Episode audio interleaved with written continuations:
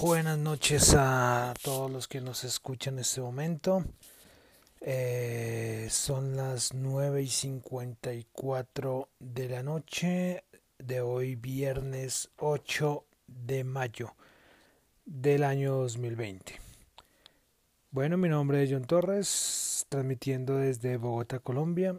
Un saludo para los que nos escuchan en este momento en vivo y también para los que escuchan nuestro podcast en Spotify. Bueno, entonces este es el resumen de las noticias económicas del día de hoy.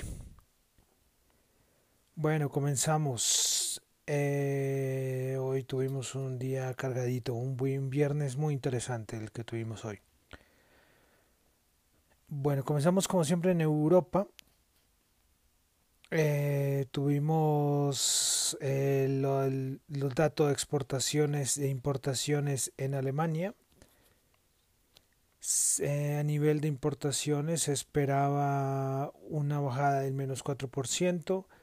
Eh, se obtuvo, eh, bueno, el anterior había sido menos 1.5% y pues el resultado del mes de marzo fue este, menos 5.1%. A nivel de exportaciones se esperaba menos 5%, el anterior había sido 1.2% positivo y pues este resultó en menos 11.8%. Bueno, siguiendo con Europa, hoy, hoy fue interesante porque bueno, ya sabemos todo lo que ha pasado con la con el Tribunal Constitucional alemán, que ha puesto un montón de trabas al, al Banco Central Europeo. Pues hoy el presidente del Bundestag, que es eh, eh, Wolfgang Scheibel. Eh, pues este, bueno, este, bueno, es, un, es miembro del Bundestag. Pues él ha sido muy crítico, él, antes era ministro de Finanzas de Angela Merkel y siempre fue muy crítico con las políticas del Banco Central Europeo.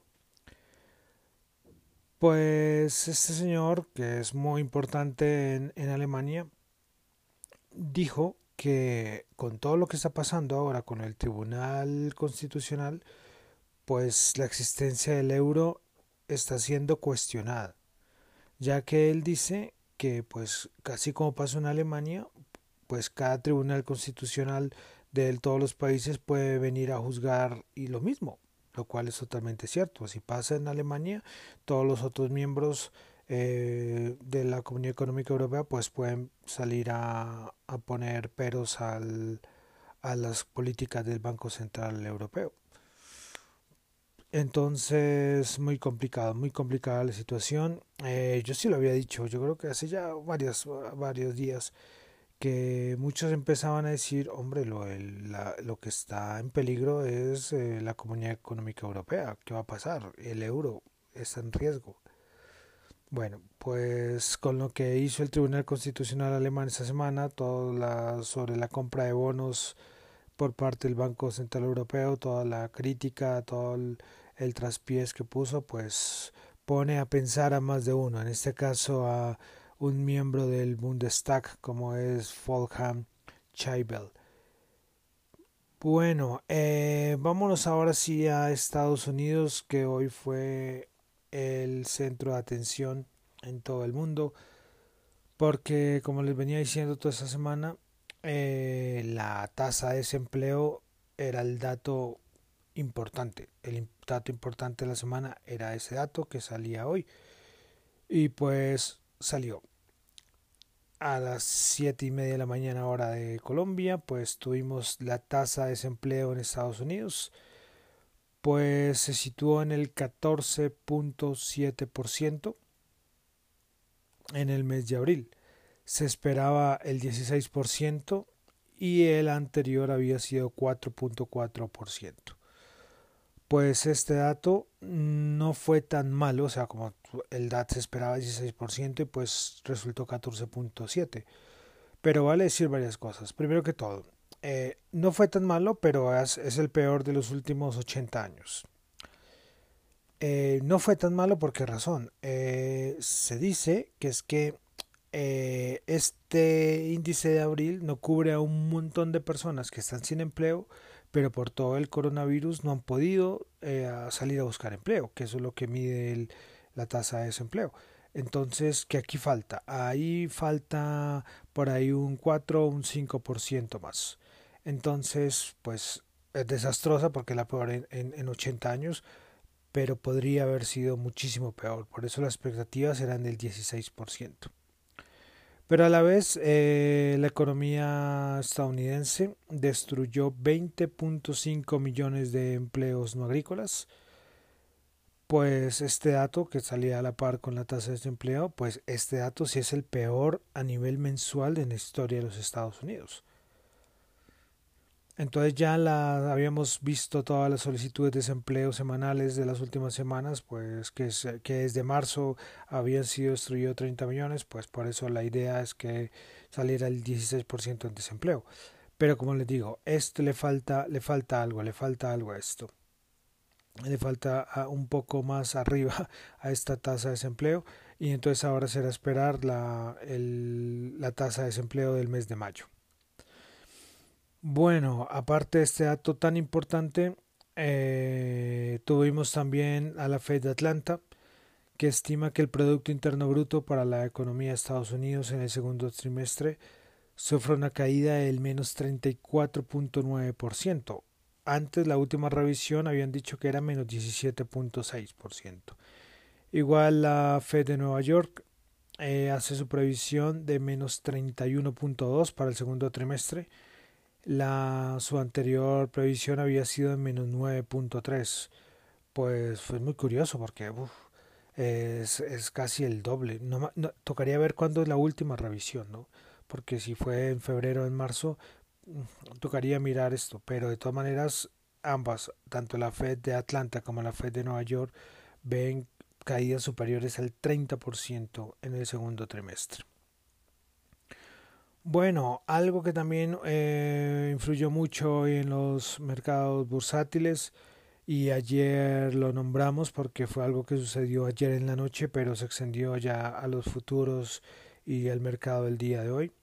Fue todo la, la llamada que tuvo eh, China y Estados Unidos, la llamada telefónica, donde se pasó de un ambiente un poco tenso a una, entre comillas, una paz. Pues hoy Trump se refirió al respecto, sobre todo lo de la guerra comercial. Y dice que él dice que la, que, que la situación con China está, es difícil. Es difícil, es una situación difícil y que no hay una decisión clara todavía sobre lo que va a pasar con el tratado comercial sabiendo que en la, madrugada, que en la madrugada, ¿no? que en la noche, hora colombiana, ¿no? en la noche dijeron que, que iban a seguir los dos países, eh, iban a seguir de acuerdo a lo pactado en la fase 1 de la guerra comercial. Pero entonces Trump de cierta manera hoy le bajó el tono, sabiendo todo lo que había dicho desde la semana pasada y varias veces estos días, pues, pues le bajó el tono. Y más respecto al virus, porque también se refirió frente al virus que había sido muy crítico con China y pues dijo que eh, lo que había pasado con China no era de cierta manera culpa de China. eh, o sea, es una cosa loquísima porque había había dicho que los chinos eran los culpables, los, culpables y ahora dice que no, que, que bueno, ocurrió en China pero que fue algo como accidental, que no fue a propósito que el virus comenzara, en, el coronavirus comenzara a extenderse desde China. O sea, un cambio de opinión, pero, pero los que hemos seguido a Trump desde hace ya varios meses, eh, es una persona que un día dice otra cosa y al otro día dice otra. Y así pasó con la guerra comercial con China. Y ahora con el virus de China, imagínense, pues las dos cosas al mismo tiempo, tanto lo del virus como la guerra comercial. Pues hoy lo tomó muy positivo los mercados, esto, esta, esta, de cierta manera, esta paz con, con China y con los mensajes poco, poco ofensivos de Trump hacia China. También Trump eh, dijo que va a tomar una decisión muy pronto respecto a la Organización Mundial de la Salud.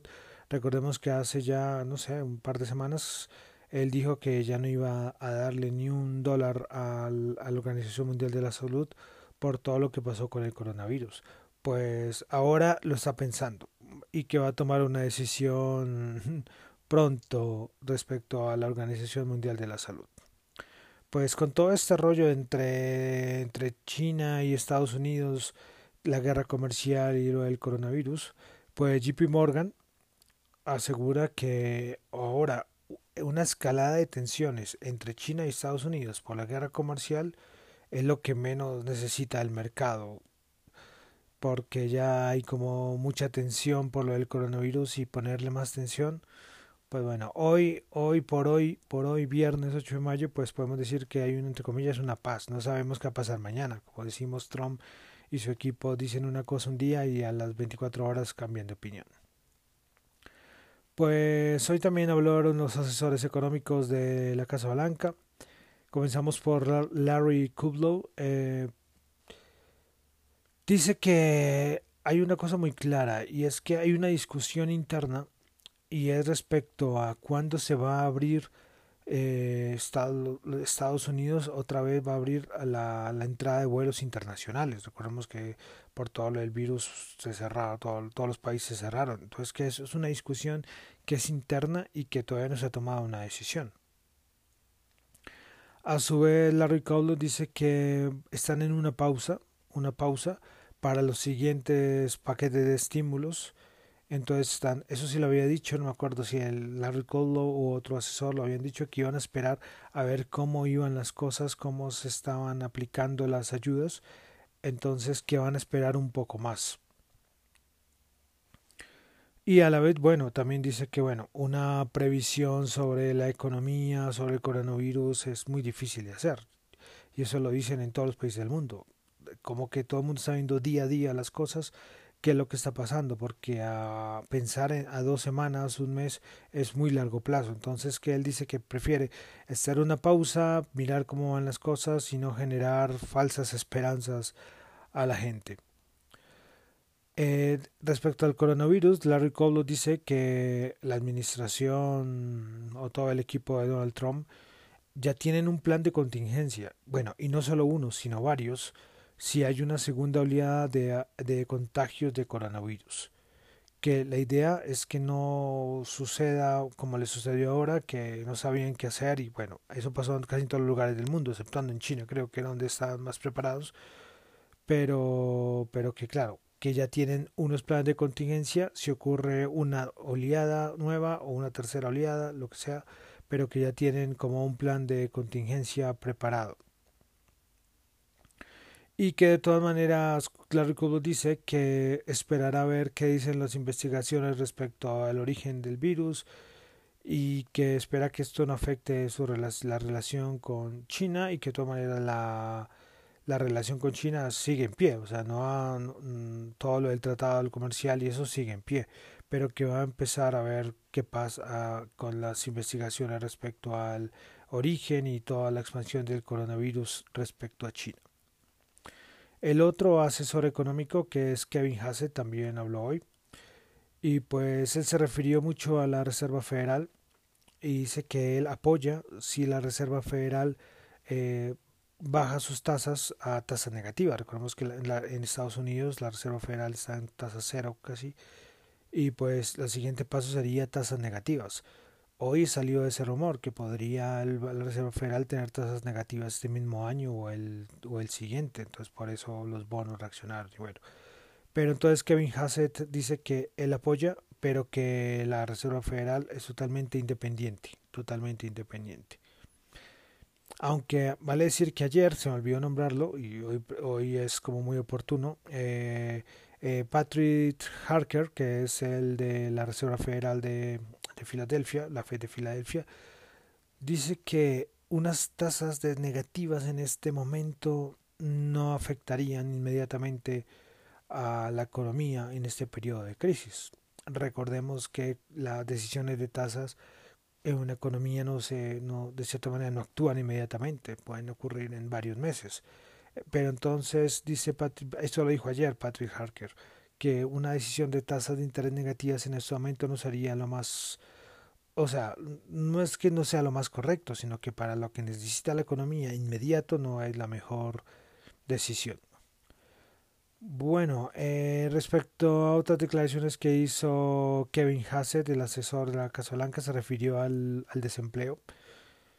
Eh, él dice, y como lo dije hace un momento, eh, que este dato de desempleo no, no es tan malo y que el, el, que el peor dato va a ser en mayo y que él lo coloca alrededor entre 20 y 25%.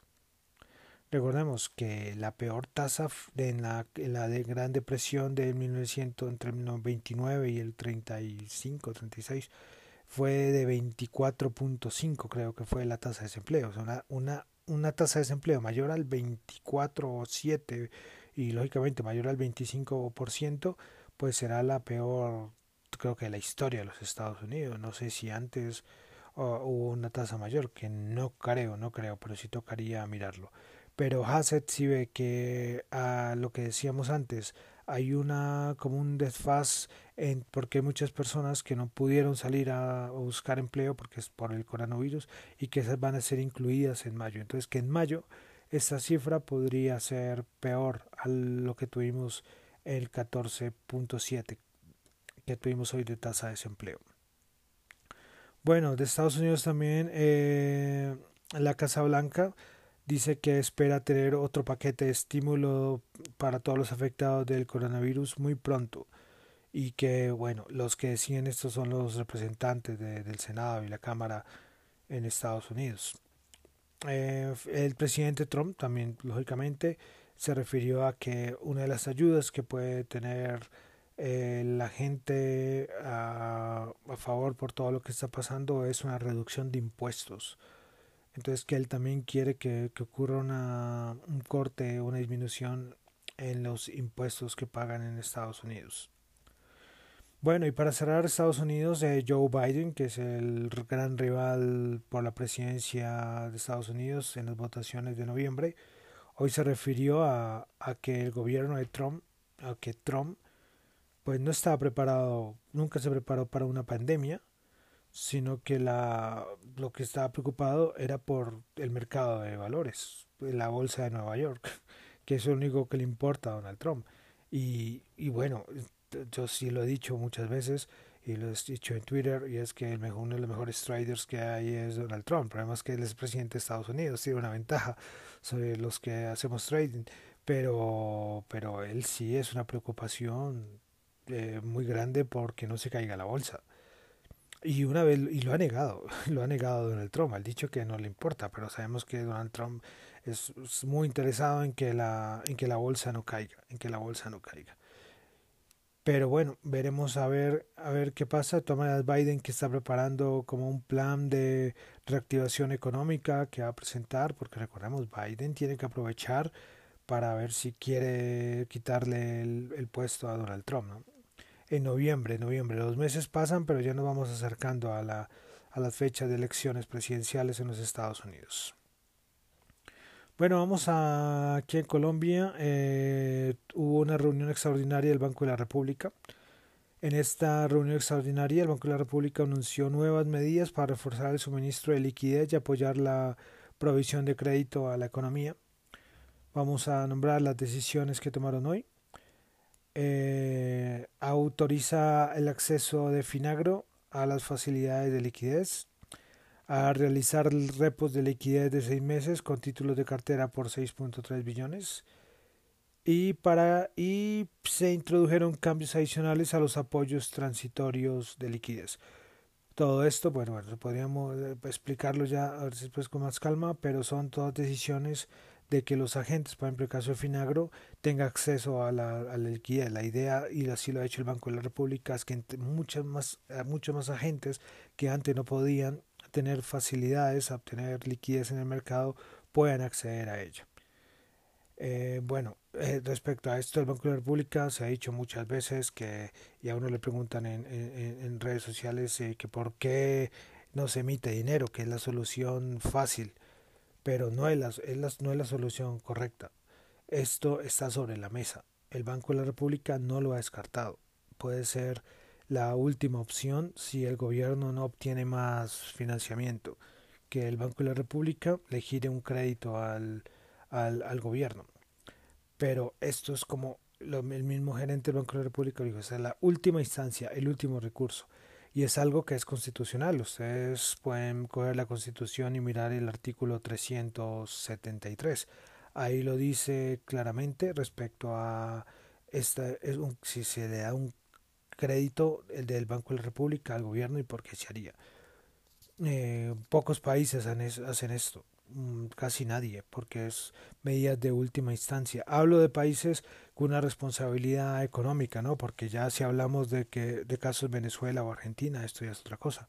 Pero en estas circunstancias esto es de última instancia, porque porque hay en riesgo una estabilidad macro, macroeconómica porque no es solamente que el Banco de la República imprima dinero, no, esto eh, tiene muchos, mucho, eh, se afecta mucho a la parte macroeconómica. Pero sí pueden leerlo, artículo 373 de la Constitución del, del, del 90, entonces del 90-91. Eh, entonces, para que lo tengan en cuenta. Bueno, vamos ya entonces a los mercados, a las empresas, los indicadores del día. hoy salió una, bueno, el problema es que es una encuesta, pero el problema es que es del mes de abril, que hizo Bank of America, eh, que es una encuesta a los administradores de fondo. Y les preguntaba que cómo creía que iba a ser el desempeño de la economía en, todo este ambiente de recesión económica y porque son escenarios, ya lo hemos nombrado, porque en todos los países se plantean escenarios, una recuperación en V, en W, en U, en L. Bueno, pues esta encuesta dice que el 52% espera una recuperación en U, el 22% en W, solo el 15% en V, el 7% en L y el 3% en otra. Pues ese es el asunto, 52% en U, entonces es una, es una recuperación yo creo que de las peores porque sería una recuperación muy lenta. Entonces tendríamos niveles macroeconómicos, variables macroeconómicas, seguiremos teniendo variables macroeconómicas muy negativas. Recordemos que aquí en Colombia se plantea eso, con la recuperación en U es una caída del Producto Interno Bruto del 7% este año. Entonces hay que tener muy en cuenta porque es muy difícil. Parece que una recuperación en V, que sería lo, lo, lo ideal, que es lo que le gustaría a todos los países, de pronto la va a tener China, de pronto, no sé, estamos especulando, ya hemos leído todos los datos y las variables macro que de exportaciones, de PMI y China es el único que yo creo que podría recuperarse en V. El problema es que China necesita necesita el resto de economías del mundo, pero bueno, era para nombrar, veremos si hacen esta, esta encuesta más adelante, esto es de abril 20, ¿no? Bueno, eh, hoy en más noticias de empresa, mercados, tuvimos, hemos nombrado a Gillette, la, el gran el gran laboratorio que ha sido muy nombrado por el Rendecivir, el medicamento, pues hoy se dijo que, que la hackearon a la empresa. Tuvo ataques eh, informáticos de hackers eh, iraní, de Irán.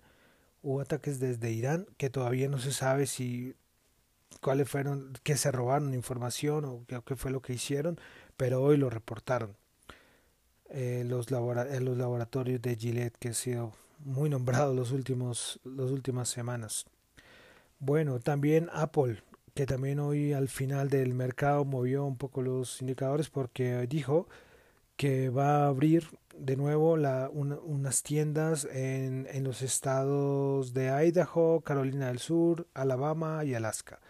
Y la otra semana abre de nuevo algunas de, sus tiendas en estos estados.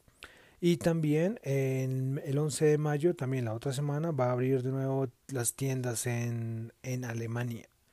Algunas tiendas en Alemania. Entonces esto impulsó a, la acción y lógicamente a, al mercado. Recordemos que Apple, Facebook, Microsoft son acciones que, que mueven los mercados, son grandes catalizadoras en la bolsa. Eh, Boeing, que hace mucho no la nombramos, eh, espera comenzar de nuevo la producción de su modelo 737 MAX este mismo mes de mayo. Bueno, JCPenney eh, también se prepara para anunciar ya oficialmente la bancarrota. Ayer lo decíamos de Neymar Marcus, y hemos repetido, todas las empresas de por departamentos, las tiendas por departamentos a bancarrota para reestructuración.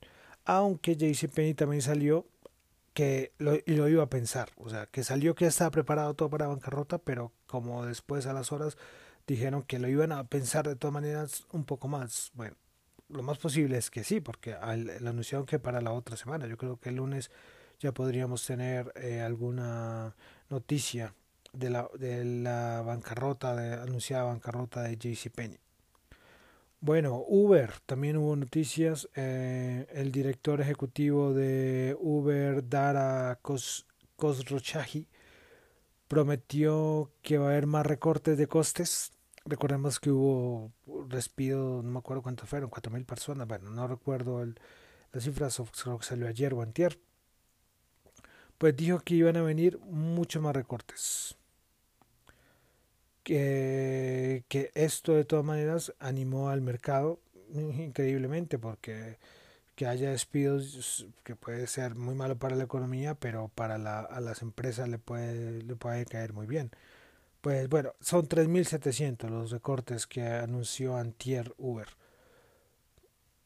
Pues dice que prometió más recortes para poder contener las pérdidas y aseguró que la compañía registraría un beneficio operativo el año que viene, es decir, que el otro año pues, sería muy bueno. Recordemos que las pérdidas que reportó Uber eh, fueron de 2.940 millones. Uber ha dado pérdidas, creo que aparte de esto del coronavirus, desde el año pasado. Entonces es un negocio complicado, complicado. Aunque en toda su rama de Uber Eats, que es la entrega de comida, eh, no le fue tan mal. El problema es que el negocio principal de Uber sabemos que es el transporte de pasajeros. Bueno, eh, también tuvimos noticias de empresas, por ejemplo en China y en Asia. Eh, a nivel de Disney, los parques de Disney, recordemos que están cerrados por todo lo del virus, pues el 29, desde el 29 de febrero están cerrados el Disneyland Tokio y el Disney, Disney Sea de Tokio, ambos en Tokio, pues permanecerán cerrados hasta el 31 de mayo, esperan en junio volver a abrir. Pero el de China, el de Shanghai, si van a abrirlo, ya lo van a abrir, creo que la otra semana o en dos semanas. Eso sí, con un montón de restricciones y cuidados de, de salud por lo del virus pero esto le sienta muy bien a China. Recordemos que China, que, que, perdón, que Disney depende mucho de sus parques y la parte de atracciones. Entonces esto es muy bueno para, para Disney. Eh, y a su vez, también a nivel de China, dijeron que iban a empezar a abrir los cinemas. Que están preparando todas las medidas para abrir todos los cinemas eh, por toda China. Entonces, como vemos ya poco a poco por ejemplo, la parte de Asia, poco a poco ya, ya van llegando como no sea una fase 3 ya de abrir la, de, la economía. Bueno, ahora sí entonces pasamos a los índices del día de hoy.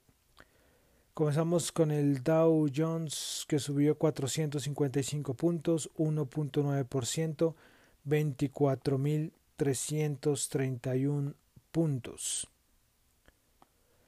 Eh, a ver. El Dow Jones.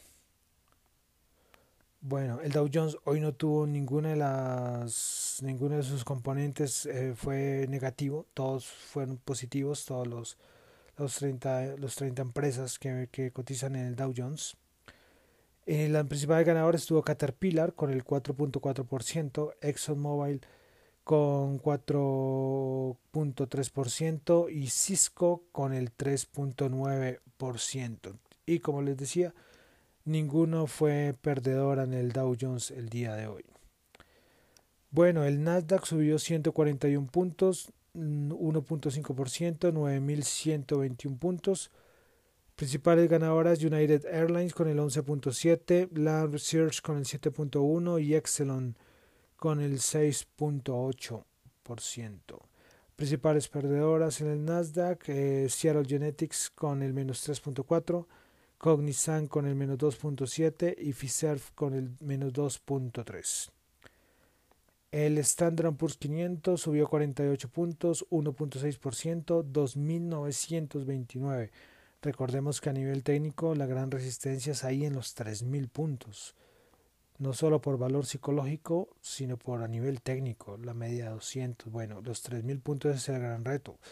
Vamos a ver si, lo, si al menos lo toca o lo supera. Bueno, como está el mercado, que una cosa es, como hemos dicho, una cosa es que la economía con indicadores horribles, pero el mercado de acciones sigue subiendo. Pero bueno, el Standard Poor's 500 principales ganadoras fueron News Corp con el 13.2, Ventas Inc. con el 11.1 y, y Leggett y Platt con el 10.9. Principales perdedoras Street Advisor con menos 4.3, Motorola Solutions con el menos 3.6 y Fredcore Technologies con el menos 3.5%. En Colombia, la, el Colcap bajó 3 puntos, C menos 0.2% a 1110. Principal ganadora Ecopetrol con el 3.2, el Grupo Bolívar 2.3 y la preferencial de Colombia con el 2.2. Las principales perdedoras ISA con menos 4.2, preferencial Grupo Argos con el menos 2.8 y el Grupo Sura con el menos 2.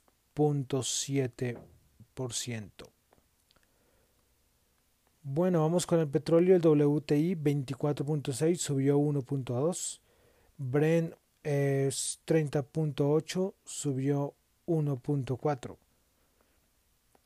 1.4 dólares, ¿no?